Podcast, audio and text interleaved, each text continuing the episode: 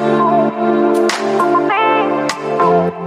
Herz, schön, dass du eingeschaltet hast. Ich bin Nadine Gerhardt und dieser Podcast mein absolutes Herzensprojekt, um dich zu inspirieren auf deinem ganz individuellen Weg zu mehr Fülle, Liebe und Lebensfreude.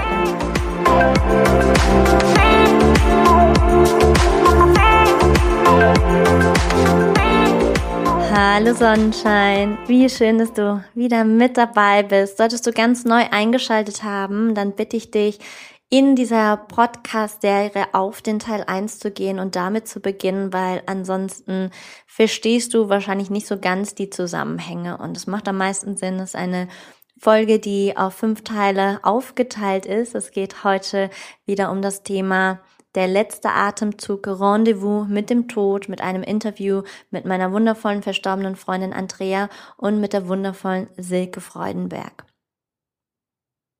Du weißt, Zufälle gibt es keine. Und so erging es mir gestern, wo ich nochmal zwischendrin eine Pause machen wollte und habe mich auf meine Yogamatte gesetzt und neben meiner Yogamatte ist so ein so ein kleines Bücherregal und ich habe meine Augen einmal mal drüber schweifen lassen und bin an einem Buch hängen geblieben. Und das ist ein Buch, was ich vor 20 Jahren so ziemlich jedem in die Hand gedrückt habe, weil es mein absolutes Lieblingsbuch war. Es ist aber total in Vergessenheit geraten. Also ich habe jahrelang nicht mehr an dieses Buch gedacht, geschweige denn es verschenkt oder gelesen. Und in diesem Moment ist es mir aber einmal wieder, ja, in die Hände gefallen. Und das Buch heißt Dienstags bei Maury. Und in diesem Buch geht es darum, dass ein ehemaliger Professor, der Maury Schwarz, erfährt, dass er schwer erkrankt ist und dass er bald sterben wird. Und damit beginnt auch das Buch dann und der Journalist Mitch Album, der hat auch das Buch geschrieben, er beginnt regelmäßig jede Woche seinen Lehrer zu besuchen. Und er wollte damit ihm Kraft und Trost spenden. Stattdessen aber beginnt er sein Leben ganz neu zu betrachten und zu verstehen. Und es ist ein ganz tolles Buch, was ich dir von Herzen empfehlen kann. Und da steht so viel Tolles drin. Und ich pack das mal so ein bisschen in meine Worte, wenn es um das Thema Tod geht. Und dieser alte Professor sagt auf jeden Fall, dass wir wissen, dass wir alle sterben, aber keiner von uns glaubt es. Wir Menschen glauben es einfach nicht. Denn wenn wir es wirklich täten, also wenn wir es wirklich in der Tiefe verstehen würden, dann würden wir uns auch ganz anders verhalten und ja, anders handeln. Und er sagt, dass wir uns was vormachen, was den Tod angeht. Und das viel Bessere wäre, sich auf den Tod vorzubereiten und vorbereitet zu sein. Und da ist dann natürlich die Frage, wie bereitet man sich vor? Also ich könnte dir zum Beispiel schon mal einige Teile aus dem Kundalini-Yoga nennen, denn im Kundalini-Yoga beschäftigen wir uns auch mit dem Tod. Mm, aber in dem Buch wird der Buddhismus empfohlen und der alte Professor erzählt, dass die Buddhisten immer so einen kleinen Vogel auf der Schulter haben und dieser kleine Vogel, das ist ein imaginärer Vogel natürlich, der fragt jeden Tag, bist du bereit, deinen Körper zu verlassen? Also bist du bereit, Mutter Erde zu verlassen? Und hast du dein Leben wahrhaftig gelebt? Bist du deinem Seelenplan gefolgt? Hast du wahrhaftig geliebt? Und dieser Vogel kommt jeden Tag und sitzt auf dieser Schulter und fragt genau diese Fragen. Und dieser alte Professor sagt auch, dass wenn du lernst, wie man stirbt, dann lernst du auch, wie man lebt. Und diesen Satz habe ich schon öfter in verschiedenen Varianten gelesen und da ist ganz viel Wahres dran. Und dieser Professor sagt auch, dass die meisten Menschen hier auf der Erde wie so Schlafwandler unterwegs sind und dass sie ihr Leben nicht voll und ganz nutzen und wie im Halbschlaf sind. Und sie tun ganz viele Dinge, weil sie glauben, die müssten getan werden. Und wir dürfen uns aber viel mehr noch auf das Wesentliche konzentrieren. Da ist auch wieder das Wesen drin. Und dass wir uns auch mit dem Tod konfrontieren. Denn wenn wir uns mit dem Tod konfrontieren, dann besinnen wir uns auch wieder mehr auf das Wesentliche. Ja, und er sagt etwas ganz, ganz Tolles, denn wenn wir uns wirklich auf diesen Vogel konzentrieren würden jeden Tag und einmal so auf den Vogel wirklich hören würden, dann wären wir wahrscheinlich auch nicht so ehrgeizig, wie wir es wären. Und wir würden auch nicht so viel Zeit für Dinge, ich nenne es mal richtig hart, verschwenden, weil sie würden uns dann nicht mehr für wichtig erscheinen. Und wir glauben aber, wir müssten sie tun, weil sie ja unbedingt wichtig sind, aber wir tun so viele Dinge, die eigentlich gar nicht wichtig sind. Und der alte Professor sagt dann auch, wenn du auf den Vogel hören würdest, auf diesen imaginären Vogel, dann würdest du auch mehr Zeit und Energie einräumen für die Spiritualität. Und er hat dann auch noch so erzählt, dass, ja, schau mal hier durch das Fenster, beobachte mal, was da so los ist und so weiter. Und er sagte dann, für dich ist es da alles selbstverständlich. Ja, das, was du da siehst, dass die Kinder draußen rumspringen, dass du ja, überall hingehen kannst. Das ist für dich selbstverständlich. Das, was du da draußen außerhalb des Fensters siehst, die Natur ist für dich auch selbstverständlich. Lerne es aus den Augen eines Sterbenden zu sehen. Denn ein Sterbender, der sieht genau das, so als würde er es das erste Mal sehen, also mit ganz anderen Augen. Er ist so fasziniert, weil er die Besonderheit darin erkennt. Und für die, für die das so selbstverständlich ist, und das sind die meisten Menschen auf der Erde, die wissen es nicht mehr zu schätzen. Und ja, Ich kann es nur wiederholen, das ist ein ganz, ganz tolles Buch. Und du findest natürlich den äh, Link zu dem Buch auch in den Show Notes, falls es sich interessiert. Lass uns starten mit dem Teil 3 der Interviewreihe zum Thema Der letzte Atemzug Rendezvous mit dem Tod. Liebe Silke, was bedeutet für dich Weiblichkeit? Du hast selbst auch zum Beispiel die Haare verloren und wie bist du damit umgegangen? Ja, ein Stück habe ich da schon angesprochen. Also man kann ein bisschen schummeln und kaschieren, ne? indem man sich dann so eine Mütze aufsetzt. Ich sage mal, Haarteile gibt's ganz verschiedene Varianten. Heute bestimmt noch besser, die man weniger sieht. Und auch interessant, dass ich das meiner Tochter wusste es. Mein Sohn hat es gar nicht gemerkt. Also auch der Blick zum Beispiel von ähm, wie die Frauen draufschauen und Männer das gar nicht so wahrnehmen. Also die sehen dann einfach nur, ah, so und so von außen. Und ja, ich habe einfach da noch nicht dazu stehen können. In der Öffentlichkeit jetzt. Ne? Das, heute würde ich vielleicht anders damit umgehen. Ne? Ein Mann, der Klatz hat, ist, kann trotzdem toll aussehen. Bei einer Frau ist das manchmal anders. Ich kenne Frauen, die tragen Glatze und sie sehen Bombe aus. Also da ist natürlich auch immer, wie fühlst du dich damit wohl? Und du kannst ja auch einen Trend entstehen lassen. Also es geht immer in alle Richtungen. Natürlich sind wir noch sehr geprägt von diesem Sinnbild der Frau, die da lange Haare hat, aber das passt doch in die heutige Welt gar nicht mehr rein, auch wenn wir natürlich gesellschaftliche Normen immer noch leben, die auch nicht mehr reinpassen, aber wir sind ja gerade an einem Zeitpunkt, wo alles hinterfragt wird und das ist doch gut so. Und ja, warum ist denn eine Frau mit kurzen Haaren keine Frau oder weniger Frau? Das ist totaler Blödsinn. Und ich kann mir vorstellen, dass eine Krankheit oder ich ähm, war jetzt nicht ähm, krass krank, aber durch mein Kindheitstrauma habe ich sehr meinen Körper abgelehnt und ähm, auch sehr stark in Selbstverletzung auch gegangen und so weiter. Und ich durfte mit der mit den vielen Jahren, die ich gegangen bin, in die Tiefe gegangen bin, habe ich wieder gelernt, meinen Körper zu lieben, mich zu lieben. Und auch eine Krankheit kann dazu führen, wieder mehr in die Selbstliebe zu kommen und auch erstmal in die Selbstannahme.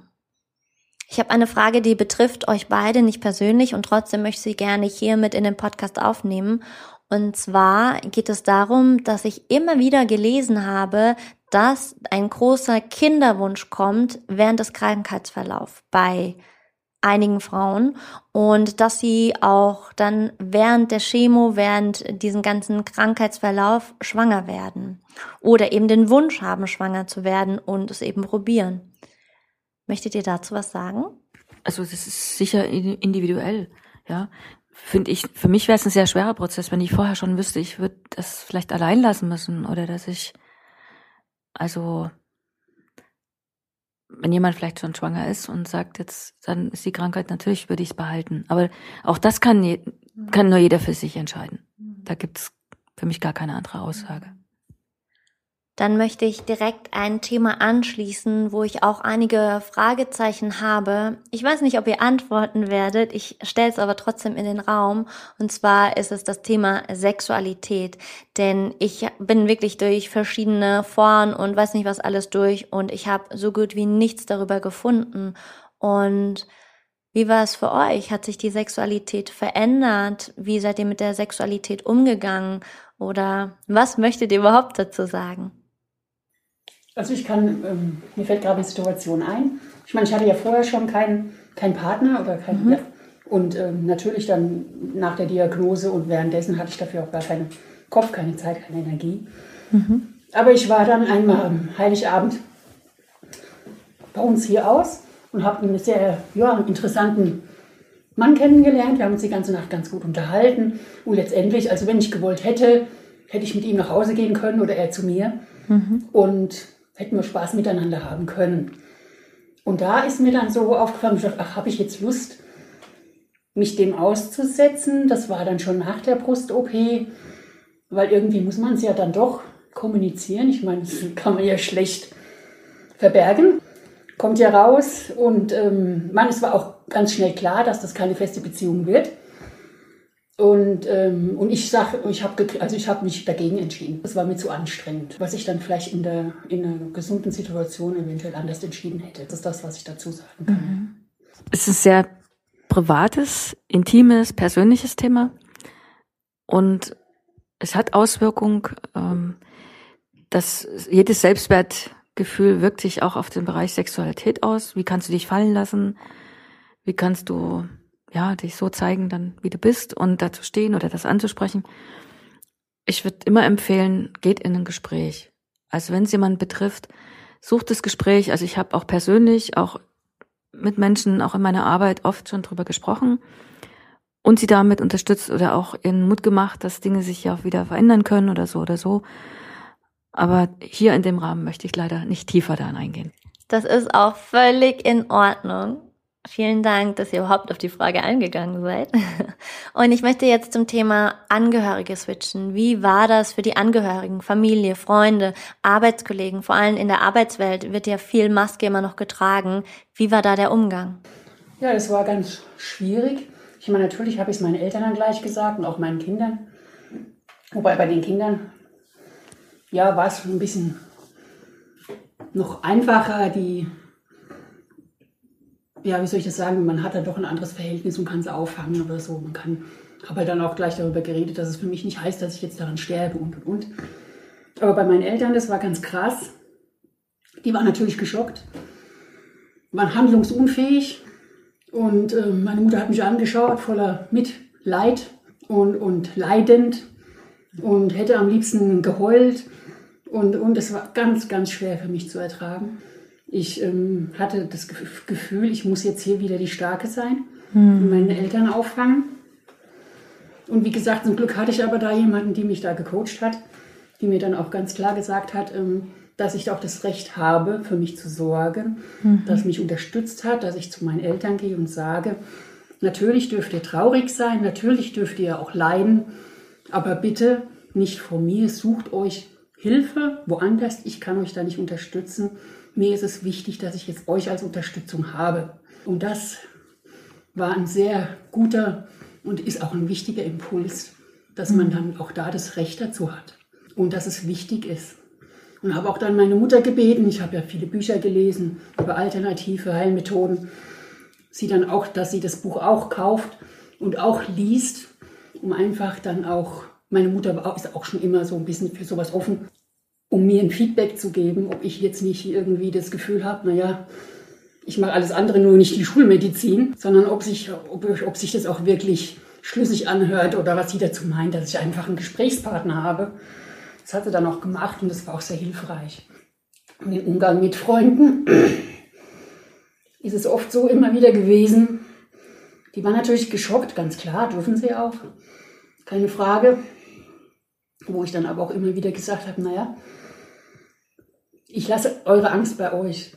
Und ähm, was ich festgestellt habe, ist immer wieder, da ich ja einen anderen Weg gegangen bin, dass ich oft die Aussage gehört habe, ach ja, dann mach doch wenigstens die Hormontherapie. Wenn du schon keine Chemo machst, das ist ja nicht so schlimm. Und irgendwann hatte ich dann das Gefühl, habe es halt dann noch ausgesprochen, ja, ich, ich soll die Hormontherapie machen, damit es dir besser geht.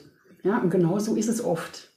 Damit die anderen sich besser fühlen, versuchen sie dann, was ja auch gut gemeint sein mag, ja. möchte ich ja gar nicht unterstellen, aber einem dann irgendwas zu, zu helfen, was letztendlich keine Hilfe ist. Was hat dir am meisten geholfen? Am meisten hat mir geholfen, natürlich, wenn mir jemand einfach zugehört hat oder für mich da war oder mich in meiner, ich hatte auch Situationen, wo es mir richtig scheiße ging, Entschuldigung, wo es mir schlecht ging, auch emotional und wenn dann da jemand da war, der mich so genommen hat, der einfach für mich da war, der weiß ich nicht.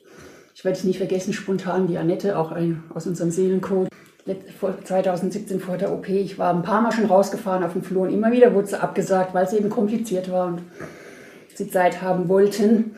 Und an dem einen Tag hatte ich, hatte ich noch nie, da hatte ich richtig Muffesausen, da hatte ich richtig Angst. Auf einmal steht die Annette vor mir morgens um halb sieben, sagt, sie hatte den Impuls, in die Kirche zu gehen, für mich zu beten. Und dann kam sie und dann haben wir zusammen gebetet. Ich bin wirklich keiner, der irgendwie mit Kirche was am Hut hat. Und war einfach für mich da. Und das hat mir so gut getan. Das sind dann so diese Dinge. Sie hatte auch Angst. Wir haben zusammen geweint. Aber das war gar nicht schlimm. Aber da war jemand, genau, dem ich mich so zeigen konnte und der einfach für mich da war und Mitgefühl hatte. Das mhm. darf ja sein. Ne? Ja. Darf halt nur kein Mitleid sein. Das ist mhm. ganz schwer zu ertragen. Und an dem Tag bin ich aber nicht operiert worden. Mhm. Am nächsten Tag dann. Und da war aber komplett die Angst weg. Ich bin Schön. da ganz anders reingegangen. Also sowas dann. Das sind dann die Momente die wirklich hilfreich sind. Die Wunder, die Geschenke. Ja. Wie sind deine Kinder damit umgegangen? Deine Tochter war ja zu dem Zeitpunkt erst 17. Das ist, ich kann es gar nicht mehr genau sagen, wie sie damit liegt. Natürlich war es ein Schock für sie. Ähm, ich glaube aber, sie hatte in der Zeit auch ziemlich viel mit sich selber zu tun in dem Alter. Mhm. Ich weiß nicht, ob sie das wirklich so realisiert hat. Sie hat ja gesehen, dass ich weitergearbeitet habe, weiter funktioniere, dass ich mir Hilfe hole, dass ich einen Seelencoach gemacht habe. Da fällt mir gerade ein, erzähle ich da mal kurz. Und äh, mein Sohn, der war ja schon 29, dem habe ich es dann auch erzählt und der ist da ziemlich aufgeklärt mit umgegangen. Der hat sich auch schon immer viel mit Weiterleben, Schamanismus, solchen Dingen beschäftigt. Ich glaube, die haben das beide ganz gut verkraftet. Apropos, da fällt mir gerade ein, dein Sohn hat dir sogar Haare gespendet. Ja, genau. Ich wollte gerade sagen, also deine Haare sind mehr geworden. Bei den anderen wird es weniger, bei dir ist es mehr genau. geworden. Wunderschöne Dreadlocks. Yes. Wundersame Vermehrung, jawohl. Ja, schön. Genau, ich wollte die schon immer wieder haben, immer mhm. mal haben. Und dann habe ich mir gedacht, wenn ich jetzt, wann dann?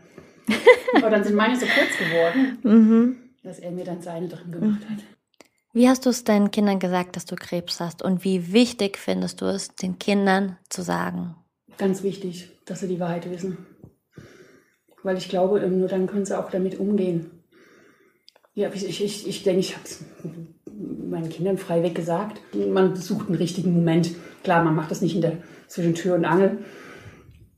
Aber ich glaube, ich war da schon ziemlich ähm, frei raus, direkt.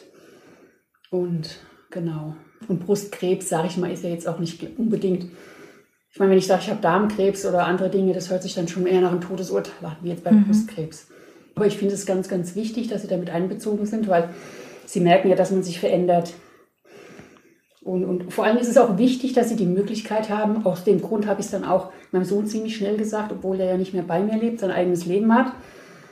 Ähm, auch sie dürfen ja auch die Chance haben, einem die letzten die letzte Zeit, wie lang das oder kurz das sein mag, zu dürfen. Und nicht erst so, ich habe jetzt seit zwei Jahren Diagnose, aber in zwei Wochen sterbe ich, jetzt sage ich es dir. Ne? Du hattest ja dann auch noch ein paar andere Diagnosen bekommen, wie zum Beispiel das mit dem Lungenkrebs. Hast du das ihnen auch direkt gesagt oder wie bist du mit ihnen da umgegangen mit dem Thema? Habe ich ihnen direkt gesagt, das kann ich jetzt gar nicht sagen. Kann sein, dass ich da erstmal für mich okay. etwas verarbeitet habe und dann ähm, genau das mhm. gesagt habe. dass ich halt jetzt Lungenmetastasen habe und und und. Ja, ich denke, ich, da ist es schwieriger oder da ist es vielleicht einfacher zu fragen, wenn ich jetzt die Freunde meiner Kinder fragen würde, wie seid, sind meine Kinder damit umgegangen? Hm, ich kann ja, klar. sagen, wie Natürlich. authentisch sie in dem Alter. Und mich mal bei kleineren Kindern weiß man das Anders. eher, aber sie Hm. sind ja beide jetzt schon erwachsen. Ne? Silke, wie war es bei dir? Deine Kinder waren noch kleiner. Magst du nochmal das Alter nennen und erzählen, wie es bei dir war? Mache ich gerne. Aber erst ganz kurz zu Ja, Andrea, klar. weil was mich ja berührt ist, dass dein, dein alleinerziehend du ja auch mit deinen Kindern, ich ja dann auch, dass dein Verhältnis zu seinem Sohn sich so verändert hat, ne? Also zwischen seiner Jugend und Herausforderungen, was das mitbringt. Also das glaube ich wissen alle Mütter. Und dieser Begegnung, diese Tiefe, die ich spüre, die du, wenn du von ihm redest oder was da entstanden ist, das ist ganz, ganz besonders. Ja. Stimmt. Bei mir waren sie kleiner, sieben, die, also acht, die Lisa und Lutz war zehn. Das Einschneidendste war, dass wir uns erst ein Jahr vorher getrennt hatten. Und der Klassiker, also mein damaliger Mann, der Papa von den beiden, hat eine neue Partnerin, ne? natürlich noch Schulfreundin von mir. Also jedenfalls war ich dann zu Hause, also die Wochenenden waren dann die Kinder ja auch bei ihr und bei dem Papa das nicht über die Kinder auszutragen. Also ich selber in einer geschwächten Position sein, also in so einer Krankheit, in so einer Situation. Und dann bricht auch noch das weg, was zwar vorher schon auseinandergegangen ist, aber wo dann in, die Kinder dann zu der neuen Partnerschaft gehen und die kommen zurück und sagen, ja, die macht das so und so und so und so. Und neutral zu bleiben, offen zu bleiben, dass keine Spielchen anfangen, nicht manipulieren diese einsamen Wochenenden auszuhalten. Ich habe, glaube ich, dann immer einen riesen Topf Nudeln gegessen und irgendwas, weil ich, ja, weil ich wusste, ins Leben stürzen, dann betäube ich es nur. Also ich kann da vorne weglaufen. Ja, also ich bin nie weggelaufen. Ich habe mich wirklich dann durch diese Einsamkeit hindurch, durch diese Gefühle, dass die Kinder am Anfang die Partnerin auch toll fanden, später dann nicht mehr, aber das war eine wichtige Zeit. Und von ähm, zur Lisa hat, die war etwas näher als bei mir so, sag ich mal, die das mitgenommen hat vom Spüren. Also die hat mit 20, ungefähr Anfang 20, hat sie einen Text verfasst über, da bin ich wahnsinnig überrascht gewesen, denn sie eingereicht hat irgendeinen Literaturwettbewerb.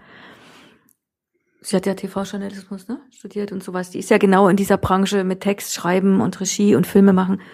Und sie hat das nochmal verarbeitet über so einen Text. Und aus der Sicht sozusagen die verrückte Mutter und Spiritualität und all diesen Kram und dann passiert ihr das und diese ganze Story aus ihrer Sicht mal zu lesen, das, das war heftig. Und das ist noch gar nicht so lange her, wo das war, wie ich den dann gelesen habe, ja. Was würdest du Eltern raten, die Kinder haben, die jetzt vielleicht drei, vier, fünf Jahre alt sind? Da kommt ja auch ganz oft das Thema Schuld, weil vielleicht der Kleine, die Kleine sich mal gewünscht hat in einem Moment, oh, der Papa soll sterben oder die Mama soll sterben, weil es irgendwie wütend war. Oder dann gibt es wieder andere Kinder, die fangen an, wieder zu nässen und bekommen Albträume und so weiter. Also da reagieren Kinder ja auch sehr unterschiedlich drauf oder auch ja, werden Rabauken, in der Schule kommt plötzlich dann eine große Veränderung, einfach durch diesen Prozess. Was würdest du sagen aus der heutigen Sicht? Offen, wahrhaftig sein, ja, zeigen. Und so wirklich auch Gefühl zeigen, ähm, Gespräch initiieren, also Fragen, darüber reden und das altersgemäß. Ja, also ich habe ja auch schon mit Behinderten gearbeitet, wo eine Mutter krank war. Die haben das dem Jungen genauso vers vermittelt, auf eine Art, wie er es verstehen konnte. Wir ahnen gar nicht, wie Kinder Antennen dafür haben. Aus heutiger Sicht sage ich ja, die Seele weiß auch, zu wem sie kommt und sie weiß auch das Schicksal. Dass meine Kinder wussten, dass ich, dass wir uns trennen, dass sie diesen Lebensweg mit mir gehen. Damals konnte ich das ja auch noch nicht so greifen, wie ich das heute ganz klar sehe. Und ich habe viele, die es nicht gesagt bekommen haben, von zum Beispiel dem anderen Elternteil und auch in der Pubertät. Also gar nicht so klein. Ja, die Mutter ist im Krankenhaus und, und der geht's nicht gut, aber den Kindern nicht gesagt wurde, wie es wirklich da um ihn stand. Wie die Situation ist. Und die sind dann Fußball spielen und haben gar nicht gewusst, dass es kein, und dann war kein Abschied vielleicht möglich. Mhm. Ja. Und das Schlimme, was ist, was lange, lange nachwirkt, sind die Schuldgefühle dann. Dass das Kind dann vielleicht den Fußball wichtiger genommen hat und nicht da war oder einfach keine Lust hatte, ins Krankenhaus zu gehen, weil es ja die Situation gar nicht verstanden hat. Und diese Schuldgefühle, die wirken im eigenen Leben dann zerstörerisch. Was empfiehlst du den Menschen, die so etwas als Kind erlebt haben und jetzt im Erwachsenenalter mittlerweile sind? Aufstellungsarbeit anschauen. Ja, es gibt best bestimmt verschiedene Methoden. Also die, die ich kenne am Kraftfassen, ist wirklich Aufstellungsarbeit, weil es geht ja darum, das zu integrieren. Ja, das ist wie, als wenn dann dieser zwölfjährige angenommen Junge in dem Vorwurf, in dem eigenen Schuldgefühl, in der Trauer immer noch dasteht, weggedrückt, um weiter zu funktionieren. Also die leben ja weiter, die sind dann groß erwachsen, haben manchmal eigene Familie, aber dieser Junge ist nie integriert und den braucht es einfach einen Platz im Herzen. Dass man dann anschaut mit all den Gefühlen und auch mit diesen, ja, Schuldgefühlen. Andrea, jetzt du. Ja, ich finde es jetzt auch ganz wichtig, ähm, auch bei kleinen Kindern, ganz klar, dass man mit ihnen darüber redet, altersgemäß. Und ich glaube, ich finde es auch immer eine ganz gute, ganz gutes Gelände, wenn man ähm, dem Kind Zeit gibt und Fragen beantwortet. Also sprich, wenn das Kind keine Fragen stellt, dann ist es vielleicht auch jetzt erstmal gut mit der Information mhm. und irgendwann kommen dann Fragen auf und dann wieder eingreift, also dass man das Kind nicht überfordert. Und was ich auch für einen guten Impuls, Impuls halte, ist, dem Kind auch klar zu machen, dass ähm, das Leben nun mal auch die Gefahr birgt, dass man stirbt. Das muss jetzt nicht Krebs sein, das mhm. gehört einfach dazu und, ähm, und dem Kind die Erlaubnis gibt, trotzdem leben zu dürfen. Ja, das ist auch, mhm. glaube ich, ganz wichtig. Mhm. Spaß haben zu dürfen, spielen gehen zu dürfen, auch wenn die Mutter jetzt oder der Vater so schwer krank ist. Dass es da kein schlechtes Gewissen haben. Das Erlauben, ja, ich glaube, das ist ganz, ganz, ganz wichtig. Und da kann man ja auch sehr viel selber tun, dass man auch sich erlaubt, mit dem Kind noch so viel Spaß wie möglich zu haben. Deine Tochter war 17, als sie von der Krebsdiagnose von dir erfahren hat. Und man hört ja so oft so, ja, bei kleinen Kindern ist es noch viel, viel schlimmer. Aber im Endeffekt, Schmerz ist Schmerz, egal welches Alter. Und wie bist du denn die ganze Zeit mit ihr umgegangen? Hast du sie eher damit in Ruhe gelassen oder hast du immer wieder das Gespräch zwischendrin gesucht? Ja, also ich habe schon immer wieder das Gespräch gesucht ähm, habe sie ähm, teilhaben lassen an meiner Motivation, warum ich mich für die oder die Therapie entscheide oder warum ich ähm, den Weg nicht gehen kann mhm. und dass es eben einfach für mich wichtig ist, meinen ganz eigenen Weg zu gehen. Mhm. Wie ist es dir gelungen, dich in deiner Familie zu positionieren, Andrea? Hm. Ja, das ist natürlich eine ganz schwierige. Also nein, es ist eine ganz einfache Frage, aber es ist schwierig. schwierig ähm, wie ist es mir gelungen? Also es ist mir nicht gelungen mit einmal. Ich musste mich immer wieder neu positionieren. Ganz klar ähm, einmal das Thema mit dem, dass ich ähm, meine Kraft für mich brauche, dass ich da eine Unterstützung brauche und dann auch Grenzen setzen, tatsächlich, wie weit sie mir, ähm, mir behilflich sein dürfen. Also da ist ganz schwierig dann dieses Bemuttern oder Hilfe leisten. Ich meine, ich bin eine erwachsene Frau. Wenn ich auch schlecht laufen kann und schlecht ins Auto kommen, kann ich mich aber immer noch selber anschnallen. Und meine Mutter hatte halt dann immer das Bedürfnis, mich anschnallen zu wollen, als wäre ich komplett behindert, mir alles abnehmen zu wollen. Mhm. Und das ist ähm, puh, schwierig. Ähm, natürlich meint sie es gut und sie möchte auch was tun, um mhm. irgendwie was tun zu können. Und ähm, wo ich dann auch schon dann auch an meine Grenzen gekommen bin, wo ich gesagt habe, hier, wenn ich dich wirklich mal, sorry, wenn ich jetzt ähm, im Ton mich vergriffen habe, aber ich kann mich selber anschnallen. Mhm. Also da merke merk ich auch, dass wütend. man ganz schnell mal wirklich unfreundlich wird. Ne? Mhm. Wenn es dann zu viel ist alles. Oder dann schon, das ist schwierig, ja. Ist es dir schwer gefallen, Grenzen zu setzen? Ja, teilweise schon. Ja. Es ist schwer gefallen, aber andererseits, ich konnte es dann aber auch nicht mehr ertragen. Ich musste dann Grenzen setzen. Ich gemerkt habe, ey, das ist jetzt too much ich werde jetzt unleidig, ungerecht. Was dann wahrscheinlich sehr herausfordernd ist, dass auf der einen Seite möchte man seinen eigenen Weg gehen, dann ist man aber total geschwächt eben von der Krankheit und äh, dann noch das Thema Grenzen setzen, was ja auch dann gerade in dieser Phase eine Menge Energie kostet und manchmal ist man dann einfach so schwach, dass man den Weg den Eltern der Eltern nimmt, ne? Ja. Hm. Ja, aber dann ist es ganz schwierig, da noch festzustellen, welcher Weg denn für mich richtig ist oder was will denn ich. Ich habe eine Schülerin, die Krebs diagnostiziert bekommen hat und sie wollte so gar nichts von der Krankheit wissen und am liebsten auch mit gar keinem darüber reden. Wie war es denn bei dir, Andrea, mit deinem nahen Umfeld? Hast du ja das Gespräch gesucht oder wolltest du eher in Ruhe gelassen werden? Gut, ich meine natürlich, wenn man Leute trifft, die man lange nicht mehr gesehen hat oder in der Verwandtschaft, wird darüber geredet, es wird gefragt. Und da war ich auch immer bereit, Auskunft zu geben, das war okay. Ähm, als, am, am, schlimmsten empfand ich, dass wenn ähm, über andere, was weiß ich, wenn der Chef von meinem Vater, oh Gott, der Chef, ja doch, der Arbeitgeber jetzt, mein Vater hat noch so einen Rentnerjob, mhm. der hat jetzt auch eine Krebsdiagnose. Und wenn dann da auf einmal, boah, und wie schlimm, und der muss jetzt Chemo machen, aber der Arzt sagt ja, das ist nicht so schlimm, wenn das dann so aufgebauscht wird. Also das war für mich schwer zu ertragen. Keine Ahnung warum, aber das war dann auch so ein bisschen, ähm, gut, meine Eltern reden nicht viel mit mir über die Krankheit und das war vielleicht ihre Art, damit umzugehen oder keine Ahnung.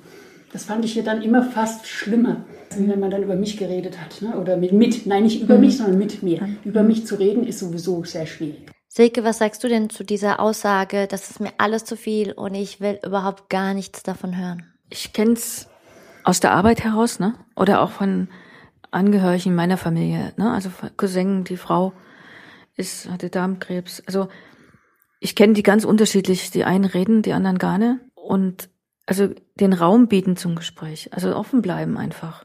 Und dann aber auch aushalten, akzeptieren, wie das derjenige möchte. Also nie in die Enge treiben. Dass man da Nein sagen muss. Ne? Ein Tier, was in die Enge getrieben wird, beißt.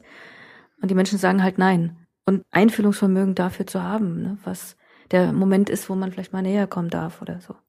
Wenn ich jetzt Angehöriger bin eines Schwerkranken, sei es die Mama, der Papa, der Partner, der Bruder, das Kind oder ja, also es kann auch ein guter Freund sein. Wie gehe ich denn als Angehöriger damit wirklich um? Weil viele stehen da vor einem riesen Fragezeichen und es gibt da die wildesten Varianten, also von ach, das ist doch alles nicht so schlimm, stell dich nicht so an und ähm, oder ne oder es wird gar nicht drüber geredet oder es wird jede Kleinigkeit umgedreht. Was ist das? Was ist die beste Variante? Vielleicht gibt's da auch gar nicht die Antwort, aber mich interessiert natürlich, was sagt ihr dazu? Ich denke, das ist auch schwierig, das ist individuell verschieden mhm. oder situationsbedingt. Ne? Aber gerade vorhin, wie ich erzählt habe, wie dann die Annette kam, mit mir gebetet hat, also weiß ich mit Sicherheit, es hätte mir nichts geholfen, wenn sie gesagt hätte, es wird alles gut. Oder ist nicht so schlimm, das klein geredet hätte. Nur dann ist es dann da schon hilfreicher, dann wirklich ähm, achtsam zu sein und die Angst des anderen wahrzunehmen und auch ähm, lassen, zu lassen, mhm. da sein zu dürfen. Dass die Angst da sein darf, und dann kann ja derjenige, der Angehörige oder Freund selber entscheiden, wie weit er da mitgeht. Ich meine, Händchen halten hilft ja auch schon, wenn er nicht damit darüber reden kann. Also dieses einfach nur, ich bin für dich da, ich bin mit dir, das hat nochmal einen tieferen Effekt als zu viel in Anführungsstrichen Falsches sagen. Das ist schon mal ein sehr guter Hinweis. Ich habe persönlich Situationen genauso kennengelernt, wo ich hilflos war. Das ist von meiner Nachbarin, da ist der Enkelsohn mit zwei Jahren, innerhalb von einem Monat an einem Gehirntumor gestorben. Die, erstmal ist sie ja ein halbes Jahr gar nicht erschienen draußen irgendwo. Und das, wie gehe ich damit um? Gehe ich rüber einfach und klingel? Ja, ihr Mann hat mich dann mal gebetet, geh doch mal rüber, klingel mal, red mal mit ihr. Und ich weiß, wie beiläufig wir dann auf draußen mal angefangen haben zu sprechen, wie, wie ich ihr natürlich äh, Bälle zugeschmissen habe, aber dann auch ganz vorsichtig und so weiter. Und dann kam nach und nach erst ein Gespräch darüber zustande, ne? weil sie auch dann einfach weitermacht. Sie konnte ja unter dem Leid ihrer Kinder, ihre Kinder leiden sehen, die ihr Kind verloren haben. Das ist, das ist für mich auch, weil wenn man selber Mama ist, das ist Horror. Ich habe jetzt eine Enkeltochter. Also allein man wird immer verletzlicher, wenn wir Menschen haben, die uns so nah sind. Das ist mit tiefem Schmerz verbunden. Und da ich so viel dadurch erlebe in der Arbeit auch oder auch im eigenen Leben, finde ich immer, mir hilft nur, wenn ich den Kontakt zur anderen Seite habe. Dass ich Menschen begleite oder immer wieder herstelle, dass wir nicht allein sind, dass, dass wir Geist-Seele-Wesen sind, dass wir hier auf Reisen sind, dass wir auch nach Hause zurückkehren können, dass wir die anderen nicht verlieren. Ja, das ist, ich könnte das gar nicht aushalten, wenn ich jetzt in dem Bewusstsein hier bin, dass ich Andrea verlieren könnte irgendwann. Wir würden uns immer wieder finden, das wissen wir. Haben wir schon gemacht. Und es gibt mir Trost. Und das versuche ich weiterzugeben. Ja, dass ich das stärke von der Wahrnehmung, wo man hinschauen kann. Dass es nicht das Ende ist, dass wir zwar fortgehen, aber die Verbindung bleibt, die Liebe bleibt zwischen uns. Das, und das Bewusstsein zu stärken, dieses Stärken, das neue Bewusstsein, das macht erst, glaube ich, überhaupt möglich, mit sowas umzugehen. Besser hätte ich den dritten Teil der Podcast-Serie Der letzte Atemzug Rendezvous mit dem Tod nicht abschließen können.